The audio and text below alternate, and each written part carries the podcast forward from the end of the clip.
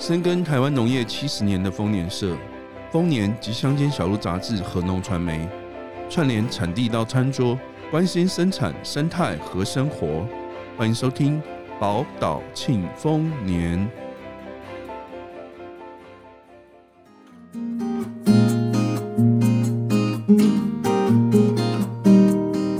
各位听众朋友，大家好，我是农传媒小游，我是陈大。最近啊，诶、欸，差不多在一个多礼拜，我们就要过年了。对啊，最近我常常市场啊，也是看到许多园艺的店家都摆出一些诶、欸，过年很适合摆的盆栽啊。我以前啊，也是到过年的时候，除了说打扫家里之外，也是很希望就是买一些盆栽来种。但是啊，就常遇到一个问题，诶、欸，怎么说？我，我的盆栽啊，在家里面。买回来一个礼拜之后，它好像就哎、欸，怎么整个神，它的那个神色就整个憔悴下来啊！常常不出一个月啊，它就直接死掉。这个啊，怎么会这样？这个这个就让我很困扰。这个我才是想要想说，我到底该不该过年的时候该不该买这一些盆栽来呃布置家里面？这真是一个好问题。你问我，其实我也不知道。但是呢，我们今天很高兴请来台北市溪流环境绿化基金会技术组组长陈坤灿先生。哎，大家好，嘿，我是陈坤灿。那个买盆栽啊，对，过年大家难免就是布置家里面，然后把它点缀的比较春意盎然一点。那我们到花市就看到很多店家哈。就摆出来，或是说你是逛菜市场，或是说路边的花店，都看得到这些东西。那诚如刚才各位说的哈，我们怎么样买这些东西回来可以活比较久的时间啊，或者说我们说观赏寿命比较久的时间，这当然是有技巧的啦。哈，那组长组长，我要求救，我都常觉得我在。市场上面看到的那些盆园艺盆栽啊，它都被店家整理的很漂亮。可是嘞，买回来以后啊，常常就是哎、欸，不知道是我气场不对，还是说我的命盘就是跟植物相克。这个到底在挑选的时候，到底就是应该怎么样挑到对的盆栽啊？这问题不是风水不好吗？我们请组长回答 啊。我们常开玩笑说这八字不合了，哈，其实不是这样子哈。呃，你先考虑好。你今天这个植物买回来，你是要摆办公桌，还是摆在餐厅、客厅，还是摆在你的阳台？哎，摆什么地方是你选植物的一个重点。所以要先知道自己的需求。哎，对，没错。那怎么挑呢？那你可以一个比较诶直觉的啦哈。如果说你去花市逛哈，哎，它呃到处都有花市嘛哈。比如说我们。中部的田尾，我们北部的建国花市等等这些花市，如果你看到它的盆栽是摆在户外晒太阳，OK，那就是要晒太阳。如果它是摆在它的这个可能是的店家比较里面，不会淋到雨，不会晒到太阳的地方的，那这个植物可能就不需要晒太阳。这样子不够直觉哦，所以店家他自己其实他摆放的位置就已经他考虑到这个植物适合什么地方，一般都会考虑到。所以他摆摊或是他开店，他放在什么地方，我们去看，我们就可以去考虑它的环境。对，没错。我举个例子啦，哈，我们过年都很喜欢买蝴蝶兰。哦，也是台湾的强项，品质漂亮。那蝴蝶兰，我想不会有店家把它摆在会淋雨晒太阳的地方嘛，因为它的生长习惯就不适应这样子，所以我们就可以很直觉的去学到。哎，其实我常说，会观察你就会种了。你看这些东西平常是出现在什么位置？比如说你在公园，你会看到各式的菊花类的这些花朵。那那我们就会直觉说啊，这个摆在公园里面晒太阳啊，它就是要晒太阳啊。所以你如果说你把菊花类的这些连接花、菊花类的，你摆到客厅里面，那它就会不持久。哦，因为它晒不到太阳，对，跟它适合的环境就不一样。对，没错。所以这是一个挑选的第一个原则了哈。第一个原则就是适地适种。你有阳台，那你就。买那种需要晒太阳的。那如果你没有阳台，你就是要放客厅餐桌等等的，那你就买比较是它卖场放在遮阴的地方。那请问组长，我们要怎样去挑选盆栽的品质？呃，品质是这样子哈，诶，农民都是当然是种出很漂亮的植物，诶，要卖给我们嘛。但是中间要先经过通路，哈，通路就是这些零售商啊、花市啊、花店等等。所以有时候是在这个零售商那边哈，我们当然就要慎选，因为他可能把它摆得太挤了，好，或者是说他可能也没有非常了解植物，就摆在不对的地方。所以我们当然要看一下本身这个植物的品质，因为。观赏植物跟其他的生产植物、蔬菜水果有点不太一样的地方哈。我们几近会吹毛求疵啊，可以这样说。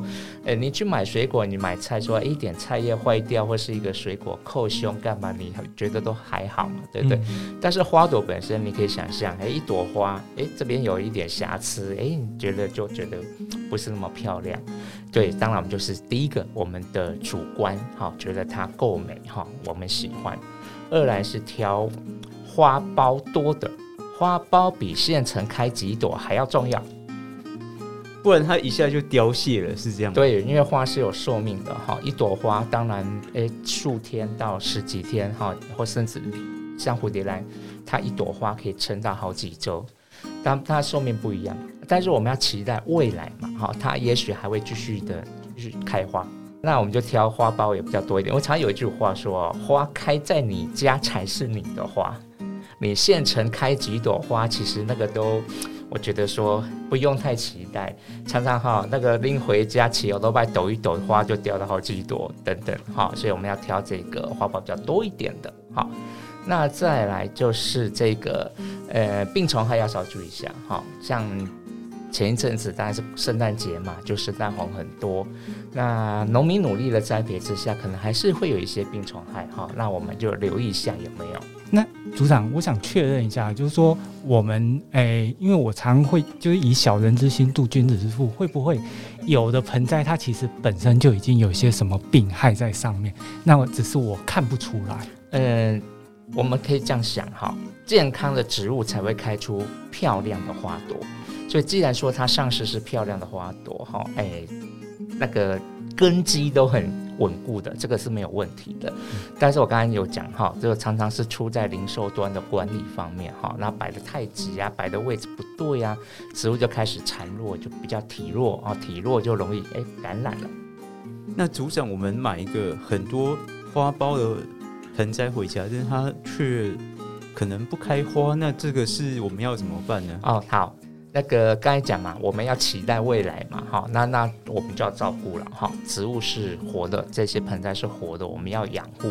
那养护大概就是一个原则了哈。我们第一个原则已经达到了，摆到对的地方，该晒太阳就晒太阳，不该晒太阳就不要晒太阳，这就摆到对的地方。那第二个当然就是活下去的基本就是浇水，好浇水。那其实我们推广绿化栽培这么久，哈。那个大家会把花种坏掉，或是说种不开花，或者等等哦。最多的原因是太爱浇水，哎，大概是那个那个忘记浇水或是没浇水的几率比较少一点哈。通常是太爱浇水会比较多一点。那个根部也是要呼吸的哦，所以你常常浇水，让这个土一直是湿的状态，空气就没有办法进去。根就会慢慢就就会坏掉啊，坏掉吸不了水，那花苞就掉，植物就有点微微的。其实那都是一些征兆啊。有时候你看到那个样子，你要更爱浇水，因为你觉得是不是水不够了？对对对对，哎，组长这样提醒了我，就是啊，原来我以前是照顾太多，而不是没有照顾好。其实有一些极端例子可以给大家参考哈，哎。我会曾经就是买那个很漂亮的蝴蝶兰啊，就是桌上型的，很可爱的，然后回来套个马克杯就很漂亮了嘛，哈，摆在办公桌。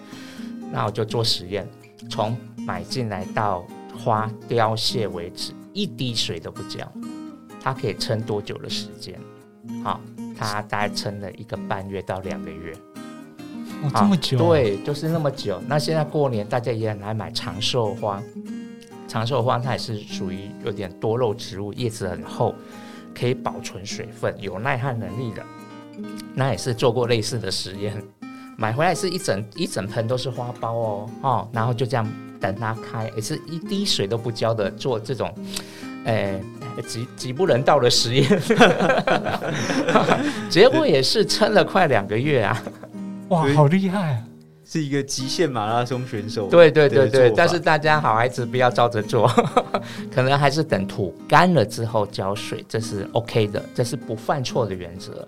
土没有干可以不要浇。啊，土干了就浇，那问题就很多很多好朋友学生就问说，那老师啊，有些东西好像不能撑这么久啊。对，刚才讲的是诶，那个极限马拉松哈，那有一些植物的确是比较不耐干，那我们就是看它稍微微，我们就浇水。那观察是土干哦，土干了稍微微就赶快浇，OK，这样就没事。嗯，哎，老师呢，有很多的盆栽啊，它其实是就是有一种是看。看它开花的，那有的像过年人家也喜欢买金桔的那种盆栽啊，结果结果子啊。那像这种有没有特殊的照顾的技巧？呃，一样哈，但是金桔的话，大家买回来都是一样会感觉哈，就是吉利嘛哈，想说哎，买回来客厅摆个几天过年，我觉得不为过了，一个礼拜就能赶快拿出去了。因为毕竟它是在阳光下的植物，所以要晒太阳会比较好。好，它不要长期摆室内。那老师，我们再回头去看一下，说，那我们要怎么判断？因为就是不同的植物，它的呃形形态不一样。那我们要怎么判断它是一个干需要浇水的？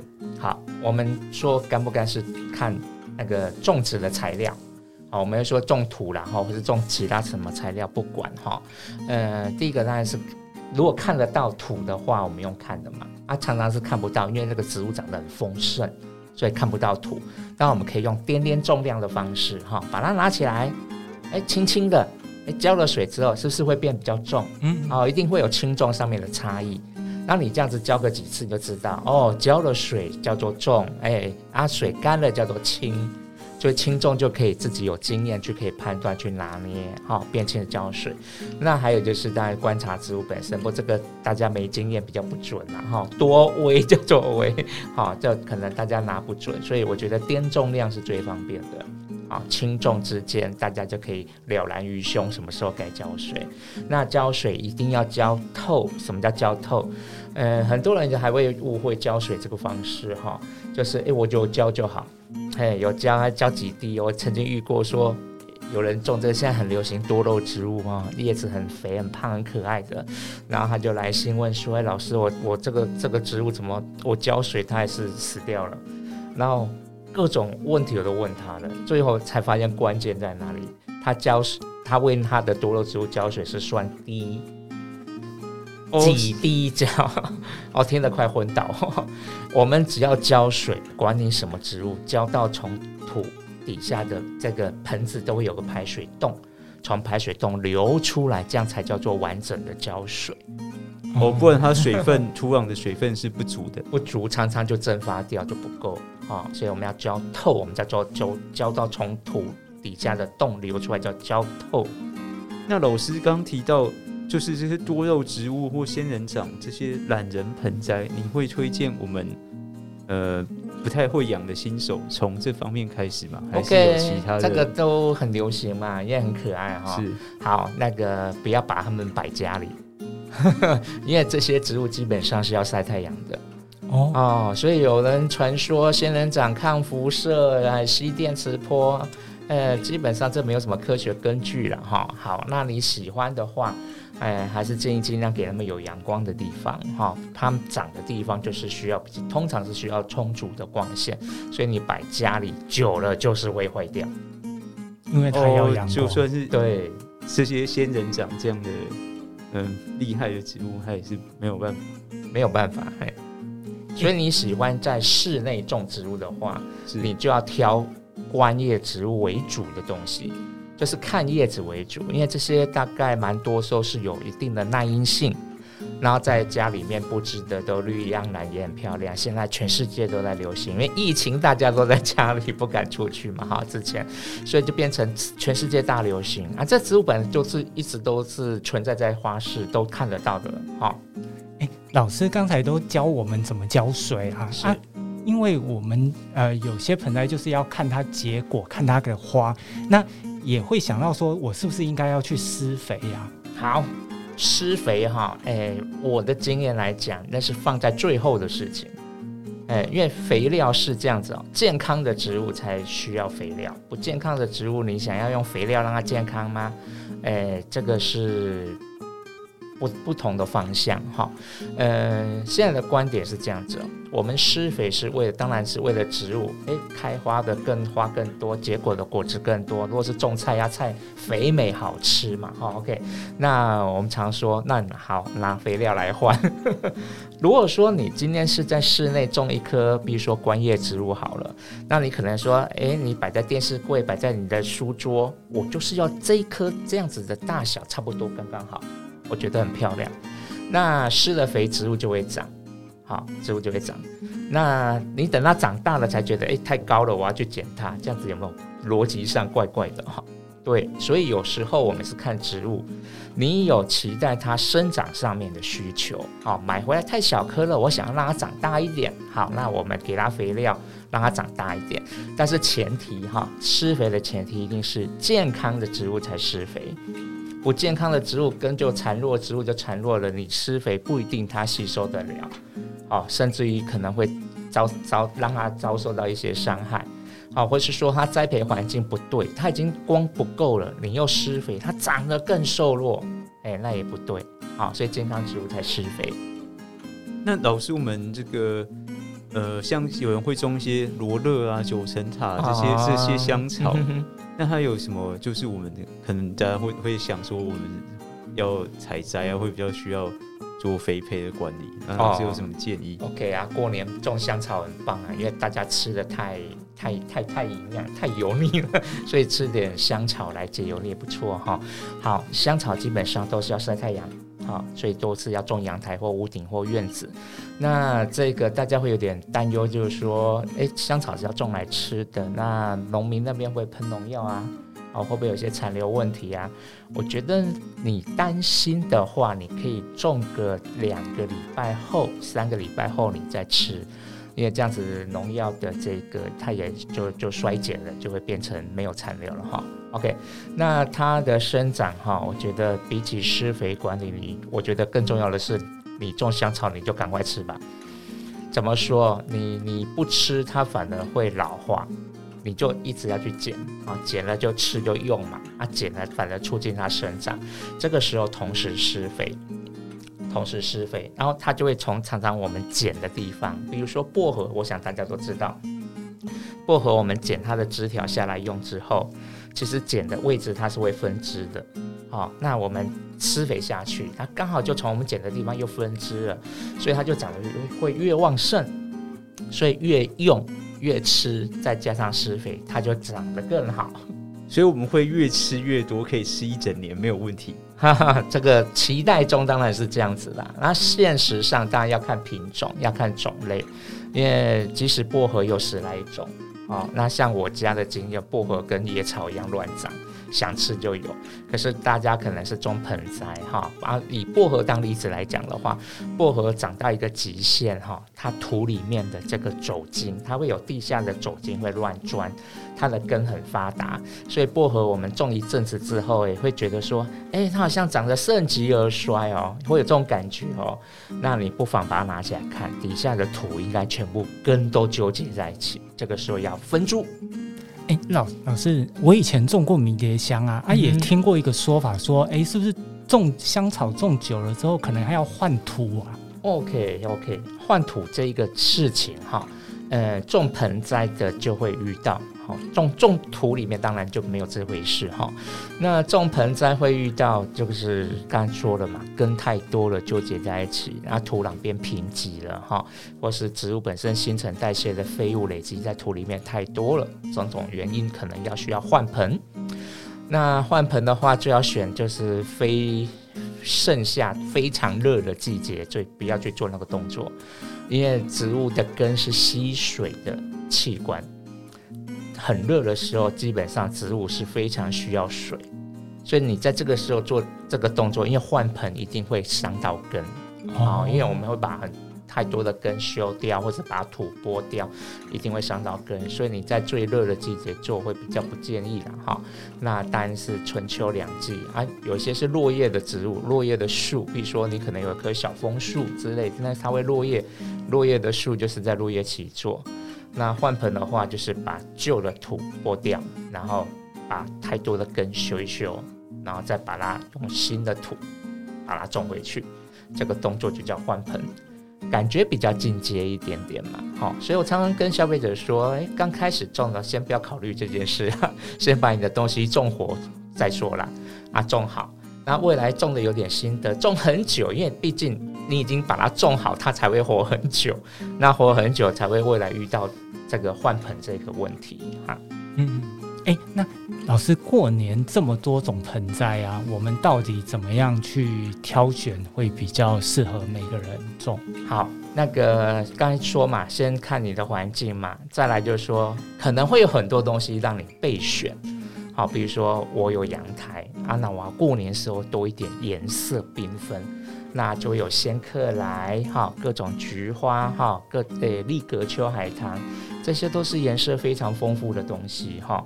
那就看你个人喜好啦。像像我家每年都会买丽格秋海棠，我都会一次买三盆五盆啊，不同颜色把它组在一起，因为一盆当然就很漂亮，可是多几盆会更漂亮，加倍漂亮。还有凤梨花哈，观赏凤梨，这都是过年非常适合选的东西。那你可以比如说摆在你的玄关哈，阳台一进门哇，进出门都会觉得色彩缤纷非常好。那这个是我觉得蛮推荐的。那如果说室内你比较没有光线，过年要买什么？诶，观赏凤梨是有一点耐阴性的哈，因为翁来大家都喜欢嘛，名字也很好听。那还有这个火鹤花。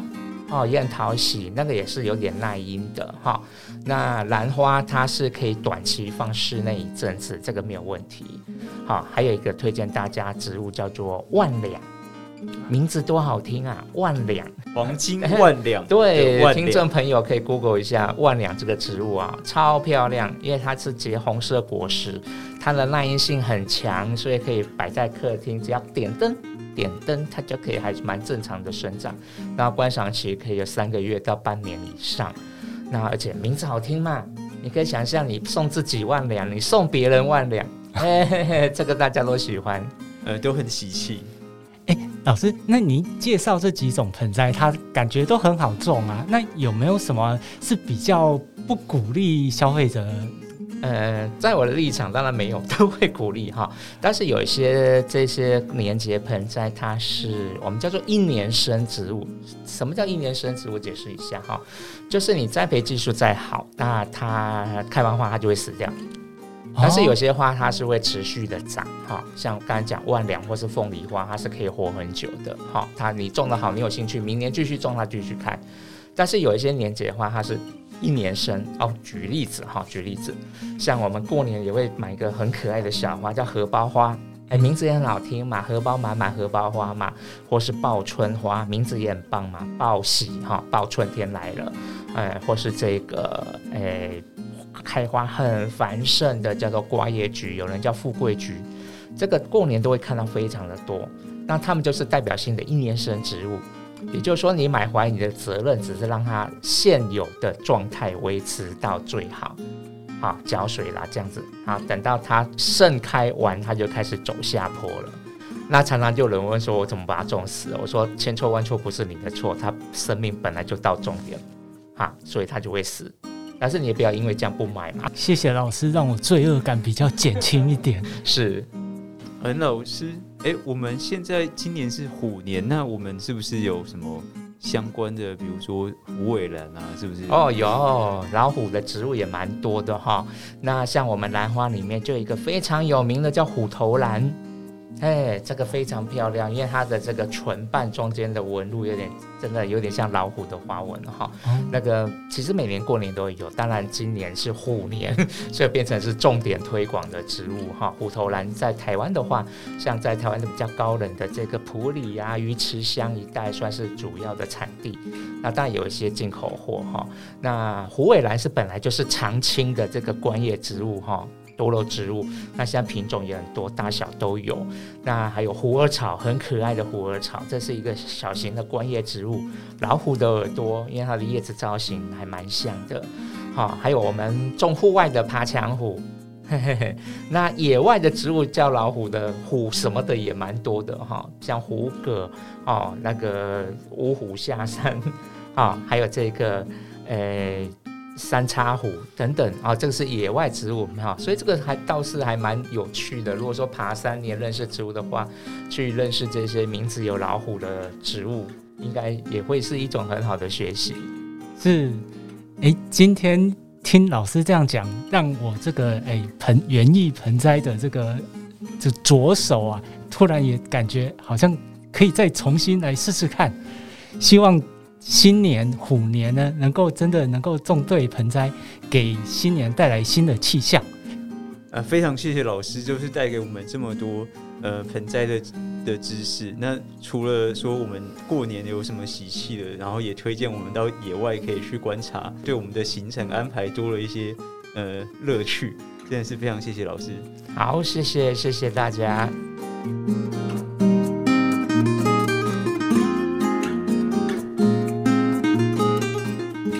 谢您喜欢我们的节目，欢迎帮我们点赞和分享。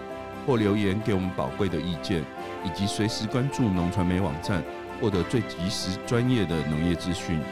宝岛庆丰年，我们下集再会。